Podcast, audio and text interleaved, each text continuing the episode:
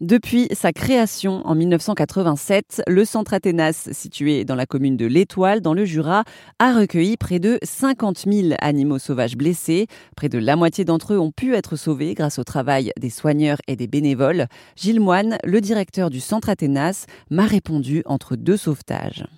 Alors à l'heure actuelle, euh, on est en plein passage migratoire. Donc euh, ce qu'on recueille, c'est des, justement des animaux qui sont euh, en plein transit vers le sud, soit le sud de la France, soit, le, soit les régions subsahariennes.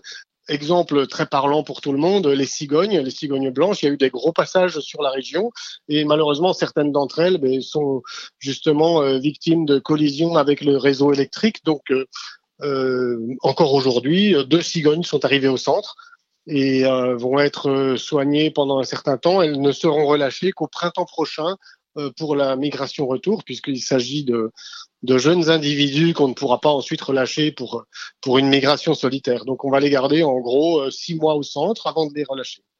Autre exemple, c'est un, guépier d'Europe qui vient d'arriver aujourd'hui. C'est l'oiseau, euh, disons, un des oiseaux les plus exotiques en, France en termes de, coloris. Il est extrêmement joli euh, et donc c'est un oiseau qui est complètement insectivore et qui là justement est en train de partir en migration pour pouvoir euh, continuer à s'alimenter en hiver. Donc lui, c'est pareil, il passe, il passe dans les zones subsahariennes ou méridionales.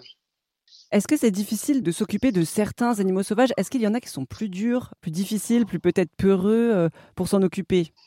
Ben, En fait, euh, oui, euh, pour certains, c'est un petit peu plus difficile. Ben, je vais prendre l'exemple de certains mammifères, comme le chat forestier, par exemple, qui est un animal extrêmement farouche et très sujet au stress.